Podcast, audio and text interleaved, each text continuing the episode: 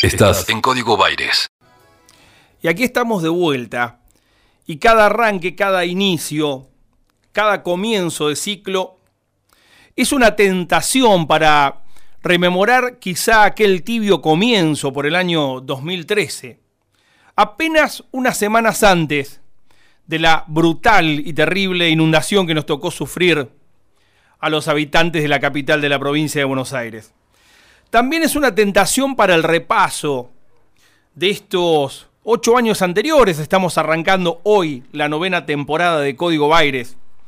Quizás para agradecer a aquellos que estuvieron, los que pasaron por el estudio, por aquellos que se fueron, por los que volvieron y sobre todo por esa interacción permanente con ustedes. Pero quiero hacerlo de manera distinta pidiendo perdón desde el arranque por la autorreferencialidad de este comentario. La verdad es que el episodio que conocimos ayer de alguna manera viene a trastocar un poco el escenario en un tablero en el cual las cosas estaban más o menos claras, las buenas y las malas. Hay una crisis económica, una inflación que empieza a encender luces de alarma incluso en aquellos sectores que tenían confianza de resolver el problema. Si ese 4% del mes de enero se mantiene en el tiempo, terminaríamos el 2021 con una inflación superior a la del peor año del gobierno de Mauricio Macri, por ejemplo. Claro, una pandemia que sigue en desarrollo y que explica de alguna manera las dificultades que tenemos de superar esta crisis económica. Pero en el medio de todo eso, de lo malo, de lo bueno, si es que había algo, hubo un fallecimiento que no podemos dejar pasar por alto. Incluso nos podemos permitir en este momento hacer la chance de que se toquen alguna parte izquierda de su cuerpo, que en general no se puede ver por la fama de mufa del expresidente que falleció ayer a los 90 años. La verdad, y lo decía inmediatamente en las redes sociales porque creí que debía sincerar esta idea, aunque quizá no era la políticamente correcta. Yo recuerdo cuando cantábamos en las movilizaciones de la multisectorial, allá por el cierre de las décadas del 90, cuando los recortes en educación, mi militancia pasaba en aquel momento por esos lugares, nos obligaban prácticamente a salir a la calle si queríamos continuidad de lo que es quizá lo que más podemos destacar de la educación universitaria en Argentina, su gratuidad. Traigan al gorila musulmán para que vea que este pueblo pelea, pelea por la educación. Cantábamos al ritmo del bombo. Y en aquel momento yo creí, con esa pasión militante, con ese relato de la derrota que nos imponía el consenso de Washington, con el fin de la historia, en los cuales los pueblos ya no teníamos lugar para el desarrollo y simplemente habíamos llegado al único lugar al que podíamos llegar, que la muerte de algunos personajes, de algunas figuras, y lo voy a decir, creí que iba a festejar el día que se muriera Carlos Menem.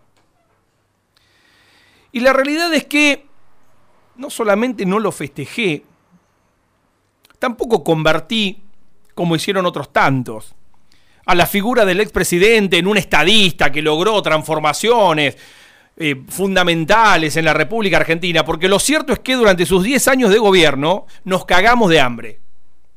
Y a alguno le habrá ido bien, como siempre. Todo, en todo gobierno a alguien le va bien.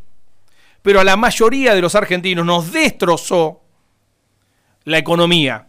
Claro, tardamos nueve años en darnos cuenta que ese uno a uno ficticio nos estaba o estaba perfeccionando toda aquella política de entrega que había dado su puntapié inicial en la última dictadura cívico-militar con ideas muy similares a las de Domingo Cavallo, integrante del gobierno de la dictadura, integrante del gobierno de Menem, integrante del gobierno de la Alianza con las ideas de Álvaro Alzogaray, un golpista de la primera hora y que le facilitó el know-how ¿no? de las ideas políticas, fue la gran usina de ideas económicas del menemismo.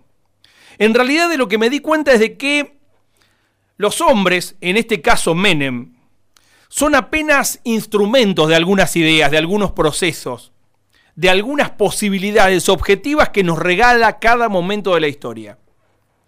Y que así como la muerte no lo exculpa de sus responsabilidades, de su cuota de responsabilidad en esa etapa terrible, nefasta de entrega de los recursos de los argentinos, tampoco la muerte en este caso elimina el riesgo de volver hacia atrás y repetir los mismos pasos.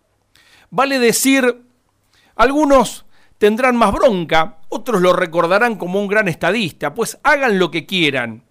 Se murió un expresidente, dos veces presidente de los argentinos, y entonces no se puede pasar por alto. Pero esa idea de neoliberalismo, de economía de entrega, de hambriar al pueblo para sostener a un puñado de empresarios, creyendo que la teoría del derrame esta vez sí va a funcionar y entonces permitirá poner en marcha el círculo virtuoso de crecimiento económico. Está más vivo que nunca. Y entonces en realidad la muerte del expresidente nos debe servir a los que estamos del otro lado de esas ideas para entender que no se murieron, que las personas pasan, pero que ese neoliberalismo, que ese riesgo, que ese juego de los poderosos, que se reactualizó durante los cuatro años del gobierno de Mauricio Macri, está latente, expectante, esperando para golpear en el momento indicado. Y está dispuesto a usar como herramienta a un radical, a un peronista, a un socialista, a quien pueda flaquear en el momento oportuno para aplicar esas nefastas políticas económicas. Despedimos a un expresidente responsable de las políticas de entrega del neoliberalismo en la República Argentina. Pero ese neoliberalismo está más vivo que nunca. Estamos obligados entonces a estar atentos para que no vuelva a ser el proyecto que gobierne los destinos de este país. Soy Maxi Pérez y esto se llama Código Baires.